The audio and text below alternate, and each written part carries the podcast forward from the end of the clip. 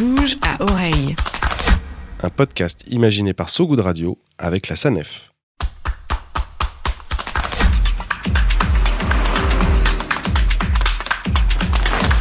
De bouge à oreille. Bouge à oreille. Salut toutes tous, bienvenue sur So Good Radio, la station qui ne vous raconte pas d'histoire, seulement des histoires. Si vous souffrez du train-train quotidien et que vous avez le nez dans le guidon, mais que vous voulez tenir le cap et mettre le pied à l'étrier, vous êtes ici dans la bonne direction. Là où le bruit court, où les solutions tiennent la route, où les secrets de Polichinelle sont partagés en mouvement, de bouge à oreille. Bouge à oreille, c'est un podcast So Good Radio dédié aux mobilités de demain. Celles qui décarbonent, mutualisent, décélèrent, celles qui frugalisent aussi, verdissent et démocratisent. Que vous vous déplaciez à cheval, en montgolfière ou à vélo, un passe Navigo à la main ou les fesses sur le strapontin, Bouge à oreille est un podcast en 8 épisodes que vous passerez sous le capot pour comprendre comment mieux bouger demain. Aujourd'hui, on va parler des petits frères des ovnis, les ORNI, un acronyme pour objets roulants non identifiés. Des véhicules légers, souvent électriques, qui ont pour point commun d'être à la frontière entre le vélo et la voiture. Une famille à l'ADN croisé donc, qui va du vélo horizontal, conduit couché, à la voiturette de place, sans permis, jusqu'à la moto à moteur et à pédale. Les Frankenstein du monde en fait, les Frankenstein du monde roulant même, les centaures de la pédale, les griffons de la route, des véhicules intermédiaires comme les appellent les spécialistes, qui sont loin d'être une lubie d'ingénieur ingénu. Mon invité vous le confirmera, lui qui est ingénieur, auteur d'une thèse sur la transition énergétique des transports et fin connaisseur de ces fameux objets roulants non identifiés qui envahiront bientôt la chaussée. Cet invité, c'est Aurélien Bigot. Bonjour Aurélien. Bonjour. Ça va? Très bien, ouais, et toi? Ravi de t'avoir euh, avec nous. T'es venu d'Amiens en train pour nous voir. T'es arrivé avec ton vélo pliant aussi. Ouais. Et si on te réinvite l'année prochaine, Aurélien, est-ce que tu seras prêt à venir en mini voiture par la A16 ou ça te paraît compliqué Tu préfères le train? Euh, Je pense que je préfère le train, mais il faut essayer de voir où sont les modes les, les- les plus sobres selon les usages. Et, et là, pour mon trajet, c'était le train, et je pense que ça le restera. Mais Le train et le vélo pliant, qui est un véhicule intermédiaire, on le, on le Ouais. verra. Bouge à oreille. Commençons peut-être par définir ces ovnis, euh, ces ovnis roulants, pardon, ces véhicules alternatifs. Ils font tous moins de 600 kg. Exclut les voitures légères type Smart, Fiat 500. Et ils se trouvent tous dans un continuum entre le vélo classique et la voiture, ce que je disais, ce qui retire aussi potentiellement les trottinettes, les monoroues, les overboards. On parle donc de véhicules qui sont légers, la plupart électriques, avec une distinction entre ceux qui sont passifs, sans pédalage, et ceux qui sont actifs et qui nécessitent la force de nos gambettes. Est-ce que c'est à peu près ça? Oui, exactement. C'est ça la, définition. Euh, euh, Il y a toute une diversité de véhicules. En tout cas, c'est ça un des principaux éléments qu'on peut qu'on peut rappeler. Euh, c'est que y a des il y a des usages qui sont très divers, qui aujourd'hui pour beaucoup sont euh, euh, sont euh, faits avec la voiture, qui finalement est un véhicule assez normé, 5 places, qui peut aller jusqu'à 180 km/h, qui fait une tonne 3 voire plus, qui avec les véhicules électriques qui ont plusieurs centaines de kilomètres d'autonomie, alors que en fait les usages du quotidien sont sont bien plus petits que ça en quelque sorte. En tout cas, les voitures sont surdimensionnées par rapport à ces usages du quotidien, et du coup, il y a un intérêt à finalement développer des véhicules beaucoup plus sobres, euh, dont des véhicules intermédiaires comme ça entre le, entre le vélo et la voiture. Fait, il y a vraiment tout un monde, euh, tout un univers entre le vélo classique, euh, deux roues avec son, guide, son guidon, ses pédales, et la grosse bagnole d'une tonne 5 de tonnes. Donc, dans ces véhicules intermédiaires, donc il y a ceux qui sont à propulsion active, ce qu'on disait. On en connaît certains, qu'on a déjà utilisé peut-être petits euh, en famille. Les tandems, les billes, les triporteurs, les vélos cargo qu'on voit de plus en plus dans les villes, les vélos pliants comme celui que tu as amené pour venir au, au studio. Il y en a d'autres qui sont moins connus, comme les handicycles pour les personnes immobilisées, les vélos couchés, les vélos mobiles, les vélos voitures. Euh, Est-ce que tu peux nous les présenter rapidement? Oui, alors c'est ça. En gros, il y a deux manières de prendre un peu le sujet. Il y a soit de, de regarder par rapport à la voiture et d'essayer de voir si on va vers un véhicule plus sobre que la voiture, qu'on essaie de descendre un peu en, en termes de poids, en termes de puissance, de vitesse, etc. Bah, le, premier, euh, le premier véhicule intermédiaire sur lequel on tombe, c'est un peu la mini-voiture. Donc, il serait euh, voilà, 500 kg ou moins, euh, en gros, euh, qui permet de, de déplacer une à deux personnes avec un peu de, de charge, etc. C'est plus proche de la voiture. Ouais, voilà, c'est ceux qui sont les plus proches de la voiture. Il y a mini voiture, voiturette. Donc après, selon les, les catégories exactes, ça peut aller jusqu'à 45 km/h, éventuellement jusqu'à 80, 90. Euh, donc c'est des vitesses qui sont euh, suffisantes en tout cas pour, pour les trajets du quotidien. Euh, en tout cas pour ceux qui vont à 80, 90, ça, ça permet aussi de se déplacer en zone rurale, là où il y a un intérêt euh, tout particulier pour ces véhicules intermédiaires en, en remplacement de la voiture. Euh, et puis euh, après, si on, part plutôt du vélo pour aller vers des véhicules qui ont des, des caractéristiques, des, euh, des, des possibilités un peu plus étendues que le vélo classique, eh bien, le premier véhicule intermédiaire sur lequel on tombe, c'est le vélo assistance électrique, qui se développe en effet beaucoup aussi euh, aujourd'hui. Qu'on connaît tous bien maintenant. Voilà, c'est ça. Après, il y a euh, encore un peu plus rapide que le vélo assistance électrique, parce que le vélo assistance électrique est bridé à 25 km/h. Il y a les speed elec ou les speed pédélec, ou euh, voilà, il y a plusieurs noms. C'est en, en gros pareil que les vélos assistance électrique. Ça, ça y ressemble en, en plein de points. Speed, Sauf- speed c'est speed électrique. ça Voilà, c'est ça. Et eux, ils vont jusqu'à 45 km/h. Donc, ces véhicules-là, il faut pédaler aussi. Donc, ça ressemble énormément à un vélo assistance électrique. Sauf que, en termes de catégorie de, normes de réglementation, ils passent dans la catégorie cyclomoteur, puisqu'ils peuvent aller jusqu'à cette vitesse. Euh, donc, ça, ça ajoute euh, quelques contraintes. Mais en, tout cas, en termes de possibilités, par exemple, dans les zones rurales, ça permet de se, de s'insérer un peu mieux dans la circulation, d'aller plus vite, donc potentiellement faire des trajets qui sont un peu plus longs aussi. Euh, donc ça, c'est c'est le côté un peu accélération du vélo classique vers ces vélos assistance électrique, vers ces speedelec. Et puis, il y a aussi euh, des véhicules proches du vélo qui permettent davantage d'emporter des charges. Donc, par exemple, les vélos cargo, en effet, comme ils ont été cités, et ça, euh, on en voit aussi de plus en plus. Euh, Il y a des véhicules qui permettent aussi de- d'emporter des charges ou emporter aussi des, personnes, des enfants notamment. Les vélos cargo le permettent. Il y a aussi les long tail, ce sont des vélos cargo où on peut mettre par exemple deux, enfants à l'arrière, deux voire trois d'ailleurs selon les, selon les, vélos.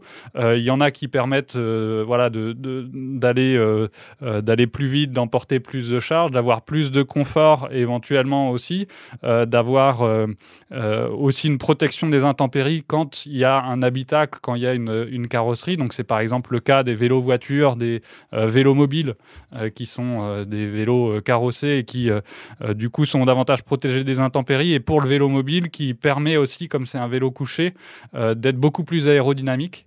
Euh, et du coup d'avoir des vitesses plus facilement, plus importantes que le, que le vélo classique. En fait, on les connaît déjà un petit peu, ces véhicules euh, alternatifs, euh, intermédiaires. On en voit dans les villes avec des parents ultra zélés qui arrivent à, voilà, à tracter leurs enfants à l'arrière ou à l'avant. On en voit aussi, du coup, avec la Twizy de Renault ou l'Ami de Citroën, qui sont alors du coup des voiturettes ou des mini-voitures. C'est dur de. Alors, il y a une petite subtilité, notamment pour, euh, pour la Twizy, où il y a deux versions. Il y en a une qui va jusqu'à 45 km/h, donc ça, c'est la version voiturette, et il y en a une qui va jusqu'à 80, donc c'est la version mini-voiture.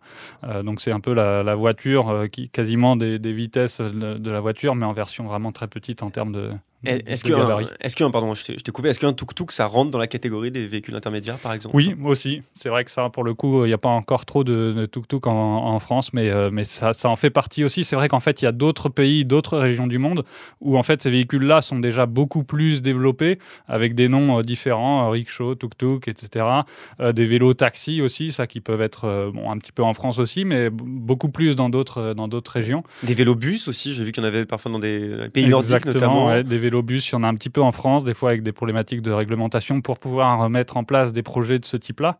Euh, mais en, en effet, il y a, il y a- il y a une, une diversité qui est, qui est hyper importante, qui est enthousiasmante et qui donne plein de possibilités aussi euh, du- d'usage aussi à tester au moins, et puis éventuellement bah, étendre quand, quand il y a la pertinence qui est là. Ouais. Euh, Il y a aussi les, les Rosalie qu'on utilisait pour le, le tourisme pendant un moment qui sont parfois retapés. Il y a aussi ces sortes de gros vélos, ces gros véhicules vélos où les gens boivent de la bière tout en pédalant qu'on peut voir ici et là.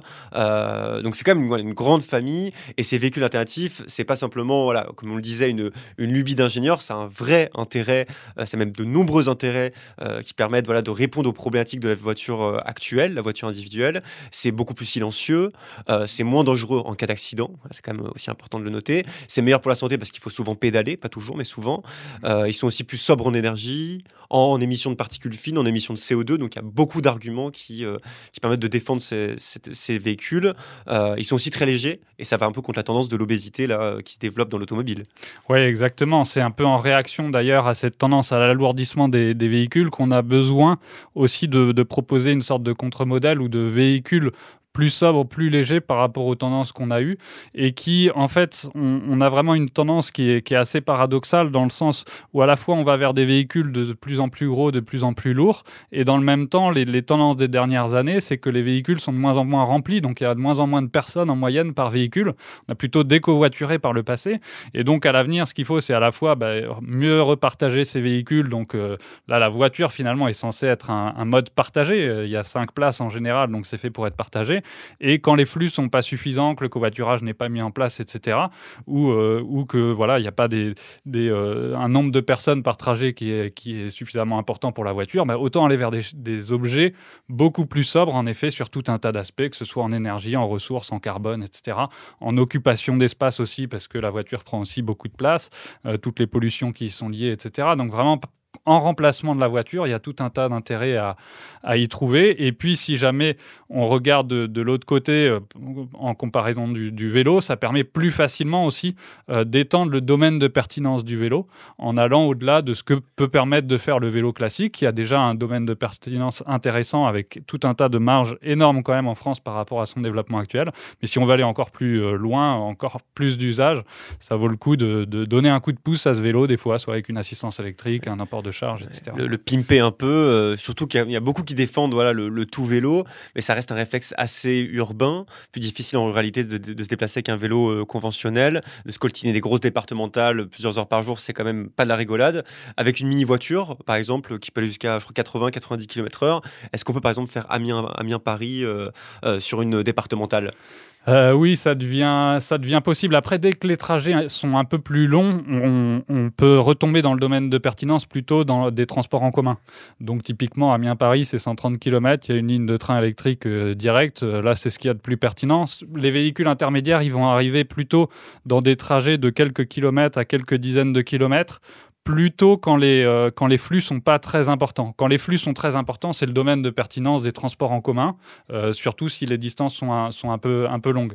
Quand les distances sont courtes, c'est avant tout la marche, après c'est le vélo, et quand on arrive sur des distances un peu trop longues pour le vélo, eh bien là, justement, on tombe dans le domaine de pertinence des véhicules intermédiaires. Et pour l'instant, ce, toutes ces zones, en tout cas, où à la fois les flux sont pas très importants, donc les transports en commun sont difficiles à mettre en place, sont, peu pertinents, et où les distances vont au-delà du, vélo, et eh bien pour l'instant, ça c'est un domaine qui est, euh, qui est pris par la voiture parce que justement, il n'y a pas euh, d'alternative à la voiture sur ces, ces domaines-là. Et c'est là que vraiment, il y a le plus gros intérêt, en tout cas pour ces véhicules intermédiaires. Et un autre intérêt aussi, c'est que vu que c'est une grande famille, il y a plein d'applications possibles, il y a une grande diversité de véhicules, ça s'adapte un peu aux besoins qu'on habite dans la Pampa, en ville, en banlieue. Euh, il y a une étude allemande qui montre que les trois quarts des déplacements actuels en voiture, ils pourraient se faire en véhicule électrique léger, donc en véhicule alternatif, ce qui pourrait réduire de 44% les émissions de gaz à effet de serre liées au transport individuel. C'est énorme. Euh, ce calcul, il vaut aussi euh, pour la France? Oui, en ordre de grandeur, en tout cas, on a des, comportements de mobilité qui sont assez similaires entre la France et l'Allemagne, donc on peut imaginer que les, la, même étude donnerait à peu près les mêmes, les mêmes résultats sur, sur la France en, ordre de grandeur. Ouais, c'est ça. Et du coup, les applications, ça pourrait être par exemple le Speedelec, du coup, ce vélo euh, qui permet d'avoir une vitesse de 45 km/h. Ça, pourrait être bien pour le périurbain, par exemple. Le vélo que tu utilises, c'est bien pour l'intermodalité. Tu peux prendre le train avec. C'est des exemples de l'application, de la souplesse de ces C'est ça. Ce qui, ce qui, est important, c'est de bien euh, adapter les véhicules les plus pertinents et idéalement les plus sobres aussi, selon les usages. Et comme il y a cette diversité d'usages, il y a un intérêt à avoir cette diversité de véhicules intermédiaires qui s'adaptent aux différents usages. Et après, comme euh, donc il faut que euh, individuellement on puisse avoir les véhicules qui soient les plus adaptés. Et en même temps on peut pas non plus avoir tous les véhicules qui sont adaptés à tous nos, tous nos usages ou tous nos trajets différents. Et du coup il y a aussi un intérêt avec ce type de véhicule là de penser aussi le partage de ces véhicules là pour que les quelques fois on a besoin de tel ou tel type de véhicule et eh bien ce soit plus facilement euh, possible qu'aujourd'hui en tout cas de, partager euh, de partager ces véhicules à l'avenir. Typiquement aujourd'hui personne n'a un camion de déménagement chez soi. On fait de la location quand on a besoin de déménager, et ben faut partir sur ce même genre de logique pour les trajets notamment de, euh, de longue distance, qui idéalement devraient être faits plutôt en transport en commun, quand c'est pas possible, plutôt de l'autopartage, plutôt que de, euh, de, penser d'acheter un véhicule, euh, souvent du coup actuellement une voiture, pour les quelques trajets à longue distance qui demandent plusieurs places, etc.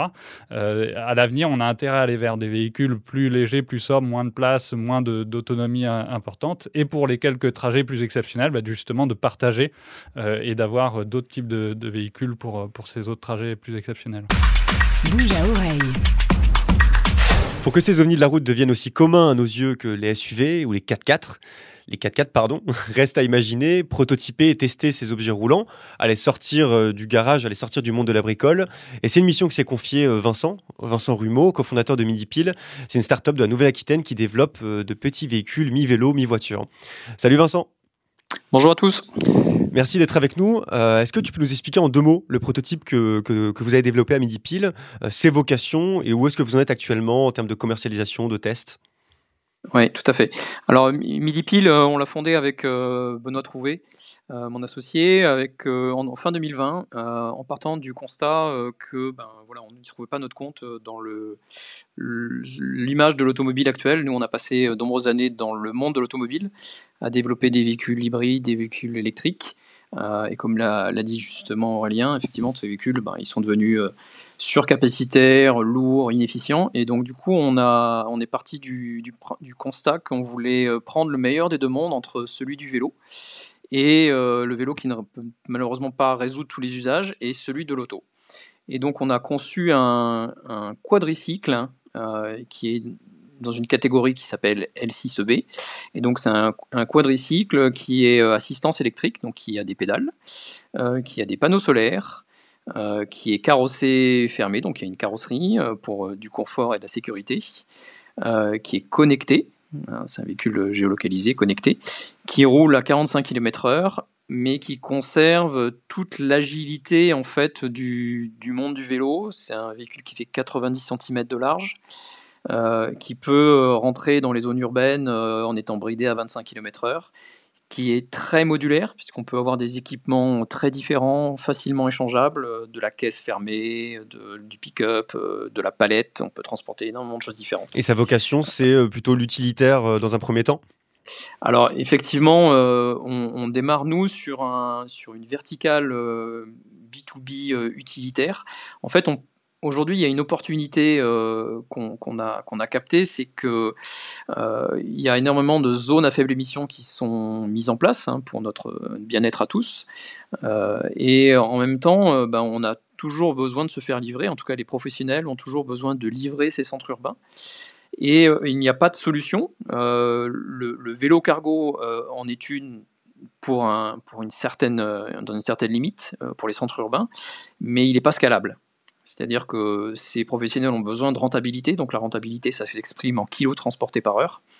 Et donc nous, on amène une solution qui peut transporter 300 kg, donc j'ai dit qu'il roule à 45 km/h, qui a euh, entre 100 et 200 km d'autonomie. Donc du coup, euh, on, on, maximise l'usage, si vous voulez, du vélo cargo pour le rendre crédible, en fait, l'idée, c'est de mettre des gens qui sont aujourd'hui dans des euh, véhicules utilitaires, euh, diesel, de dire à ces gens-là, bah, écoutez, vous pouvez plus rentrer dans les centres urbains. Par contre, vous avez une solution crédible pour continuer votre activité de manière pérenne. Hum. Et comment est-ce qu'on fait euh, Parce que j'imagine à terme, tu vas t'adresser aussi aux citadins euh, pour, ce véhicule que vous développez. Comment est-ce qu'on fait pour casser cette image un peu pot de yaourt euh, des véhicules légers? Et est-ce qu'il est qu'il faut essayer de, voilà, de ringardiser les grosses bagnoles à ton sens? Alors, il y, a, plusieurs réponses à cela. Alors, nous, on, compte beaucoup sur la désirabilité. Hein, effectivement, euh, aujourd'hui, on, fait face à un héritage de, de, la culture automobile qui est très forte. Euh, et donc, ça, c'est difficile de, de s'en séparer. Donc, nous, on pense qu'effectivement, euh, ça va passer par la désirabilité du véhicule. Nous, notre véhicule est sympa à conduire, c'est amusant, c'est euh, voilà, c'est quelque chose, c'est une expérience en soi. Et d'un autre côté, on, travaille aussi sur le service. En fait, euh, c'est une révolution d'usage. Donc, en fait, le, le, véhicule, lui, on le commercialise par abonnement, euh, par abonnement mensuel. Et il vient avec un tout un tas de services, tout compris, l'assurance, la maintenance. Donc, il n'y a pas de. On, on, essaie de lever toutes les barrières justement pour, pour, pour, pour fermer ses freins psychologiques. Ouais, J'imagine que ceux qui, les- qui conduisent ce, ce véhicule euh, doivent être pas mal arrêtés euh, dans la rue euh, lorsqu'ils se garent et que les gens les questionnent pas mal sur ce que c'est. Ah, il y, a, y y un aspect usage, il y a un aspect image qui est, qui est effectivement très fort. Alors euh, bon, nous ça nous sert aussi en termes de, en termes de marketing, de communication, mais effectivement on passe pas inaperçu. Euh, alors peut-être que dans quelques années ça sera plus répandu, mais aujourd'hui effectivement on est, on est vite visible et repérable. Euh, mais là, encore, je, je reviens sur cette histoire d'héritage culturel. Moi, j'ai vécu pendant de nombreuses années en Chine, et euh, on n'a pas du tout cette approche de l'automobile euh, en, Chine comme, on l'a en Europe. C'est-à-dire que nous, on a toujours grandi avec la voiture, et la voiture, c'est quelque chose de, enfin, de statutaire. c'est difficile de changer, quoi. Alors que du coup, les Chinois avaient une approche totalement pragmatique et, et sont passés très rapidement à ce qu'on appelle les low speed EV, des, des petits véhicules électriques. Euh, et je, je pense que je pense vraiment qu'on va devoir faire ce changement de, de mindset dans, dans les prochaines années. De bouge à oreille. Tu penses quoi, Aurélien, toi, de cette, euh, de cette lutte un peu contre l'imaginaire de la grosse bagnole, euh, qui reste aussi un gros stéréotype de genre? Est-ce que tu penses que c'est quelque chose de prioritaire aussi? Oui, c'est sûr qu'il y a des, imaginaires à transformer. En fait, on, se retrouve dans une situation où il faut changer les usages de, des mobilités de manière générale. Et on sait que ces usages sont euh, assez impactés, influencés par les normes sociales et par ce qui est perçu comme normal en fait dans la société, ce qui est perçu comme un comportement de mobilité euh, qui nous rapproche de nos semblables. On est un animal social et du coup, on, souhaite euh, s'intégrer dans la société, être bien vu de, nos amis, etc. Et en fait, aujourd'hui, l'imaginaire de la voiture est un imaginaire extrêmement fort. Il est véhiculé aussi beaucoup par la publicité, qui est plutôt de la publicité pour les véhicules les plus lourds, etc. Et c'est aussi pour ça qu'il y a eu cette mode sur les, sur les SUV.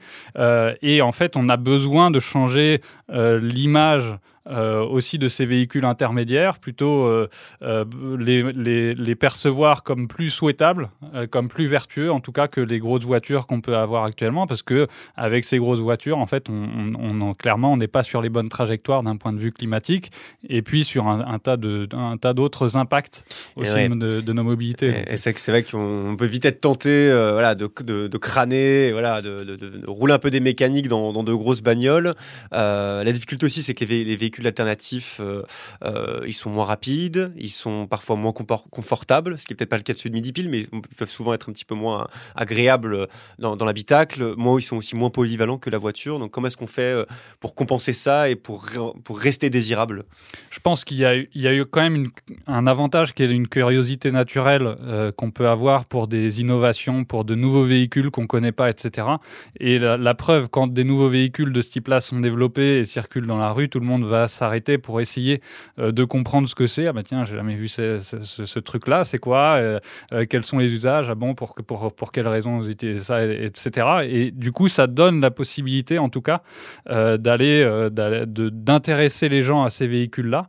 Et, euh, et c'est, pour moi la première grosse étape actuellement par rapport à ces véhicules intermédiaires, c'est de les faire connaître, de les faire, euh, de faire prendre conscience aux gens qui a euh, des potentiels à développer ça, euh, montrer aussi euh, aux, politiques cette fois-ci qu'ils ont un intérêt à, encourager aussi euh, ces véhicules-là, parce qu'il y a tout un tas de raisons à la fois environnementales, à la fois sociales aussi, de coût de la mobilité qui est important et qui, euh, peut être une partie de la solution, peut être justement de, développer des véhicules qui sont plus sobres, moins coûteux, etc.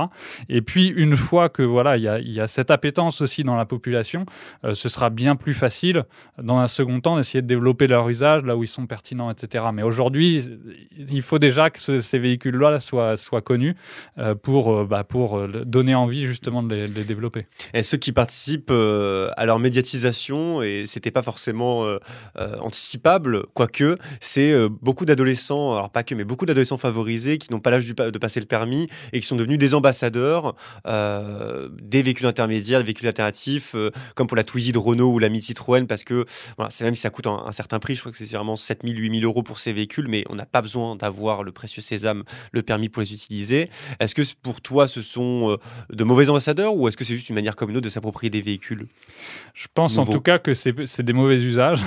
En tout cas, c'est pas les usages les plus vertueux qu'on peut voir dans la transition énergétique. Ce qui est important à, à avoir en tête, c'est que si on veut vraiment qu'il y ait un intérêt à ces véhicules-là pour réduire les impacts environnementaux, euh, c'est vraiment en remplacement de la voiture que ça doit se faire. Et là, on est typiquement sur les quelques rares cas, plutôt rares de manière générale, euh, où il peut y avoir des vrais effets rebonds, comme on les appelle, c'est-à-dire euh, bah, des, évolutions qui ne se font pas dans le, bon sens, où là, par exemple, ces, ces, voiturettes auraient plutôt tendance à, remplacer de la marge du vélo ou des transports en commun, parce qu'ils sont accessibles dès 14 ans, quoi, en tout cas euh, en termes de, réglementation. Et du coup, ça peut préparer à la motorisation, à l'usage de la voiture, des jeunes qui n'auraient pas pu s'y mettre parce que sinon il faut en effet attendre d'en avoir le permis, 18 ans, etc. Donc au moins, une des politiques publiques qui pourrait être poussée, c'est au moins de relever cet âge d'accès à ces véhicules-là à 16 ans, parce que tout de même 14 ans pour avoir entre les mains des véhicules qui ressemblent globalement quand même, euh, qui sont assez proches de la voiture, qui sont quand même plus légers, qui vont moins vite, qui vont que jusqu'à 45 km/h, euh, mais quand même pour des personnes qui n'ont pas le permis, etc. Il y a un aspect sécurité, puis de manière générale un aspect transition où euh, clairement ça va pas dans le bon sens et la, dans beaucoup d'autres pays, euh, l'âge d'accès à ces véhicules-là est plus important que, le 14 ans qu'on a en France. Il y, a des boîtes qui travaillent euh, déjà comme Midi Pile euh, sur la conception, l'industrialisation petit à petit de, ces, ovnis roulants, comme, on les appelle parfois. Il y a un quadricycle électrique notamment qui a été développé par une entreprise qui s'appelle Avatar à La Rochelle. Il y a aussi des quads, vélo, moto, euh, une sorte de transformers low-tech qui ont été développés par EV4 ou EV4, je ne sais, pas comment, je sais pas comment Est-ce que tu les connais un petit peu et tu sais comment ça se développe? Euh, oui, un petit peu. Alors, il y, a au moins une petite dizaine de projets euh, qui sont vraiment sur des véhicules assez intermédiaires entre vélo et voiture, donc pas les plus proches de la voiture ni les plus proches euh, du vélo. Donc, ça peut être un peu des sortes de vélo-voiture. C'est des véhicules qui, en termes de forme, peuvent ressembler par certains aspects à la voiture, mais dans lesquels on pédale, qui sont très légers, etc., moins de 100 kg en général. et ça, il y a une petite dizaine de projets, au moins en France, qui, sont, qui se développent là-dessus. Après, des fois, c'est difficile de savoir exactement où ils en sont, à quel point ils vont réussir à développer leur véhicule, à passer un peu plus à l'échelle et puis bah, idéalement industrialisation, vente, etc. de leurs véhicules pour euh, pouvoir développer davantage euh, les usages. Et puis il y a aussi euh, de, depuis quelques mois un projet qui a été un défi qui a été lancé par l'ADEME. J'allais venir. Voilà l'extrême défi où il y a 43 équipes cette fois-ci qui se sont lancés du, dans ce défi de concevoir euh, un véhicule voilà euh, léger, beaucoup plus sobre, etc. par rapport à la voiture. L'extrême défi qui a un côté presque un peu Hunger Games hein, avec toutes ces équipes euh, qui s'affrontent pas vraiment parce que ça, ça s'appelle une coopétition. C'est ça, coopétition. À la fois l'idée c'est de bah, de faire jouer un petit peu la concurrence sur le fait de, chaque véhicule qui quoi chaque équipe qui essaie de, bah, de, de, de, de lancer le véhicule qui est le plus intéressant et puis en même temps il y a vraiment un partage de la connaissance un partage des compétences aussi, de l'entraide entre, entre les équipes, parce que tout le monde a aussi intérêt euh, à faire euh, euh, monter ce sujet-là et puis à, trouver des véhicules qui pourront répondre aux, besoins ensuite. Donc, donc oui, ça c'est aussi un gage de crédibilité pour ces véhicules-là qui puissent être soutenus par, par cette agence publique et l'ADEME. Ouais, l'agence de la maîtrise de l'énergie, c'est ça, est rattachée à ministère de l'écologie. C'est ça, maintenant ça s'appelle agence de la transition écologique, mais c'est ça, ça permet, ça permet en tout cas de, de faire le lien aussi avec les pouvoirs publics parce qu'on sait bien que si après on veut développer à plus grande échelle ces véhicules-là, il faut clairement que à la fois l'industrie soit soutenue. Il y a des, des problématiques, des questions d'infrastructure euh, qui se posent par rapport à ces véhicules-là. Sur quelles infrastructures vont-ils rouler? Des questions de réglementation parce que des fois les réglementations, comme on est sur des véhicules bah, justement intermédiaires entre vélo et la voiture, les réglementations sont pas bien calibré pour ce type de, euh, de véhicules-là. Euh, donc il va y avoir aussi des, euh, sur le fait de faire connaître ces véhicules-là, d'avoir de, des incitations fiscales aussi pour les, pour les favoriser par rapport à la voiture. Il y aura besoin aussi du soutien des pouvoirs publics. Donc le fait qu'il y ait une agence publique qui aujourd'hui se lance dans le soutien à cette filière-là, c'est aussi un, un, point positif pour, pour l'avenir de ces véhicules. parce qu'on part de, de, décennies de tout voiture et voilà, remonter un petit peu le fil et réussir à construire une autre filière, c'est pas évident sur ce, fameux extrême défi de l'ADEME, il y a des entrepreneurs, des chercheurs, des industriels, des collectivités qui sont sur le coup pour, pour essayer de prototyper et à terme industrialiser euh, ces véhicules. Donc on est quand même sur le bon chemin et peut-être qu'on en aura euh, sur nos routes dans quelques années. Euh, en matière de coûts, la Citroën, la Twizy de Renault, donc j'avais dit c'est 7000, 8000 euros, peut-être un peu plus si on va voir l'équipement complet. les voiturettes et les mini-voitures qui, vont qui vont sortir à terme de nos usines, elles sont sur, ce, sur cette fourchette de prix aussi? Oui, c'est ça. Après, si c'est des véhicules encore plus sobres, encore plus légers, potentiellement, ça pourrait être en dessous. En tout cas, la grosse problématique du, moment, c'est que pour beaucoup de ces véhicules, euh, vraiment ceux intermédiaires entre vélo et voiture, ils sont, pro, ils sont pour beaucoup à l'état de prototype. Euh, donc forcément, le coût du prototype euh, à l'unité est important. Ou bien produits à des échelles assez artisanales. C'est, par exemple le cas des vélos mobiles. Les vélos mobiles, on estime qu'il y en a peut-être 400, 500 en France. Donc c'est des échelles assez, assez petites. Le vélo mobile étant un vélo couché avec un- avec un carénage. Oui, c'est ça. Faut s'imaginer un peu à quoi ça ressemble, c'est pas toujours euh, évident. Exactement, c'est un peu, la- un peu pareil que le vélo-voiture, mais en version plus basse, Une sorte de missile comme ça qui Voilà, roule c'est sur ça. la route. très aérodynamique, et c'est le véhicule à propulsion humaine d'ailleurs le plus rapide, euh, qu'on est actuellement le plus efficace d'un point de vue énergétique. Mais en tout cas, comme ces véhicules aujourd'hui sont, sont fabriqués en petite quantité, leur prix à l'unité a tendance à être assez, assez cher euh, par rapport à, voilà, euh, à une voiture en tout cas qui a atteint des effets d'échelle. Donc ça veut dire que ces véhicules-là, à l'avenir, il faut aussi une certaine phase d'industrialisation de ces véhicules, en tout cas de production en série plus importante pour que leur prix puisse baisser. Donc aujourd'hui, on a à la fois peu d'indications sur les prix des différents projets qui des fois en sont un peu à leur début, et puis en même temps, c'est un prix qui n'est pas forcément représentatif de ce qui pourrait être à l'avenir si jamais on les développe euh, davantage. Mais ce qui est sûr, c'est que par rapport à la voiture, ils seront euh, bien moins chers, et du coup, c'est un, vrai potentiel pour rendre la mobilité accessible au plus grand nombre, et puis euh, rendre la mobilité plus inclusive aussi d'un point de vue, point de vue social. Et dans, le sud d'Aveyron, il y a un, un département pardon, rural et montagneux. Euh, il y a une association qui promeut les véhicules alternatifs en collaboration avec les pouvoirs publics. Ils ont travaillé sur ce qu'ils appellent le véloto, un mix toujours entre le vélo et la voiture, que certains habitants utilisent maintenant, visiblement. C'est sur d'initiative qui va crédibiliser, crédibiliser pardon, pour, to- pour toi le- la voiture Oui, alternative. c'est ça. Je trouve que là, c'est hyper intéressant ce qu'ils font, cette association, parce qu'ils ont réussi à se lancer sur le sujet avant énormément de monde et ils, ils font déjà des, des tests. Et je pense que cette, cette, euh, cette- ces tests sont vraiment indispensables pour montrer à la population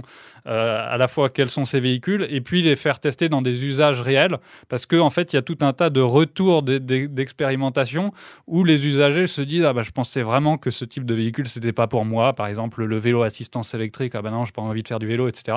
Et puis en fait, on se rend compte que quand il y a une assistance ou quand euh, il y a euh, bah, un carénage, etc., quand on teste, on se rend compte que finalement, c'est pas forcément si difficile que ça ou que ou après, il y a des tests qui s'avèrent pas concluants non plus, mais il faut vraiment faire tester justement les, les usages des véhicules et c'est ce que fait cette association et ça marche vraiment bien aussi pour, réussir à intéresser du monde à ces véhicules-là et c'est une étape indispensable pour, pour passer à l'échelle ensuite. Merci Aurélien d'être venu euh, jusqu'à nos micros.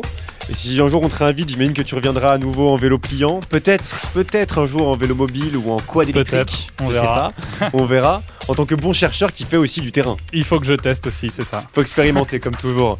Merci en tout cas d'être venu et merci également à Vincent pour la direction éditoriale, ainsi qu'à Marc, Sullivan et Estelle pour la technique. On se retrouve le mois prochain pour l'avant-dernier épisode déjà de Bouge à oreille, le podcast des mobilités de demain qui, comme vous l'avez compris maintenant, en a sous le capot. En attendant, je vous laisse sur notre chronique court-circuit, animée en toute tendresse par Ronan. Clap de fin à chaque épisode pour vous motiver à voyager local sans désordre global. Bisous Bouge à oreille. Puisque le climat est en sueur et que nous devons collectivement réduire nos émissions de carbone, Bouge à oreille a décidé de vous emmener dans des villes presque identiques à celles de vos rêves. Aujourd'hui, on s'écarte des îles Canaries, ces archipels volcaniques sur cyclistes professionnels et ses criques de sable fin, et aussi une tonne et demie de CO2 pour un aller-retour dans les airs depuis Paris. Cap sur Canaries, au singulier, un village corse situé au sommet de l'île, juste au-dessus de Bastia. Assurément, le Canari corse ne bénéficie pas de cet archipel rêveur que forment les sept îles des Canaries. Mais ceci mis à part, vous retrouverez à Canaries tout ce dont vous pourrez rêver, à commencer par des plages et criques d'eau turquoise à en faire pâlir les Canariens. À Canaries, vous pourrez aussi visiter les 12 hameaux pittoresques qui garnissent la commune. Abrou et ses jardins terrasses, Pieve, sa place du village et ses églises typiques, Piazze son château autour dentelé, Imizza et son panorama sur le golfe Saint-Florent. Par avant, je m'excuse si l'accent n'était pas le bon. Pensez à visiter, attention l'accent aussi, le Mulino di Pendente, qu'on appelle communément le moulin de l'anglais. Situé aux abords d'un ruisseau, ses façades, toitures et mécanismes datent du 19e siècle et sont inscrits au monument historique, ce qui n'est pas rien. Enfin, si vous avez le temps, pensez à relier le Cap Corse, le bout de la péninsule, à moins d'une heure de voiture. Vous pourrez profiter des sentiers maquisards et des villages de pêcheurs qui jalonnent le littoral. Si vous voulez faire ripaille, goûtez la bouillabaisse corse. Il y a des chances pour que le poisson ait été pêché le matin même. Canary, bouge à oreille, t'embrasse.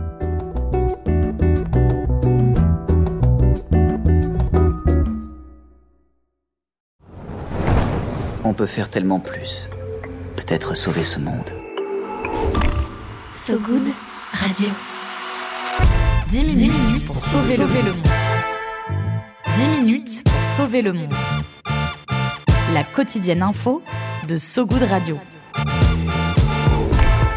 Salut, je m'appelle Diane Poitot. Et moi, c'est Romain Salas. Accordez-nous 10 minutes et on vous donne de quoi sauver le monde. La quotidienne info de So Good Radio qui vous veut du bien. Un tour du monde de l'actualité. De Kuala Lumpur à Saint-Étienne jusqu'à l'Antarctique. Des tortues étoilées enfin protégées aux résidences d'artistes en hôpital psychiatrique. En passant par la défense des personnes transgenres au Minnesota. Bref, on parle de tout. Des infos les plus positives du jour, de celles et ceux qui essaient de rendre notre monde un peu moins pire. Ça s'appelle 10 minutes pour sauver le monde. Retrouvez-nous sur toutes vos plateformes d'écoute préférées. Vous allez voir, ça met la pêche. La super pêche. 10 minutes, 10 minutes pour sauver le monde. So Good Radio. So Good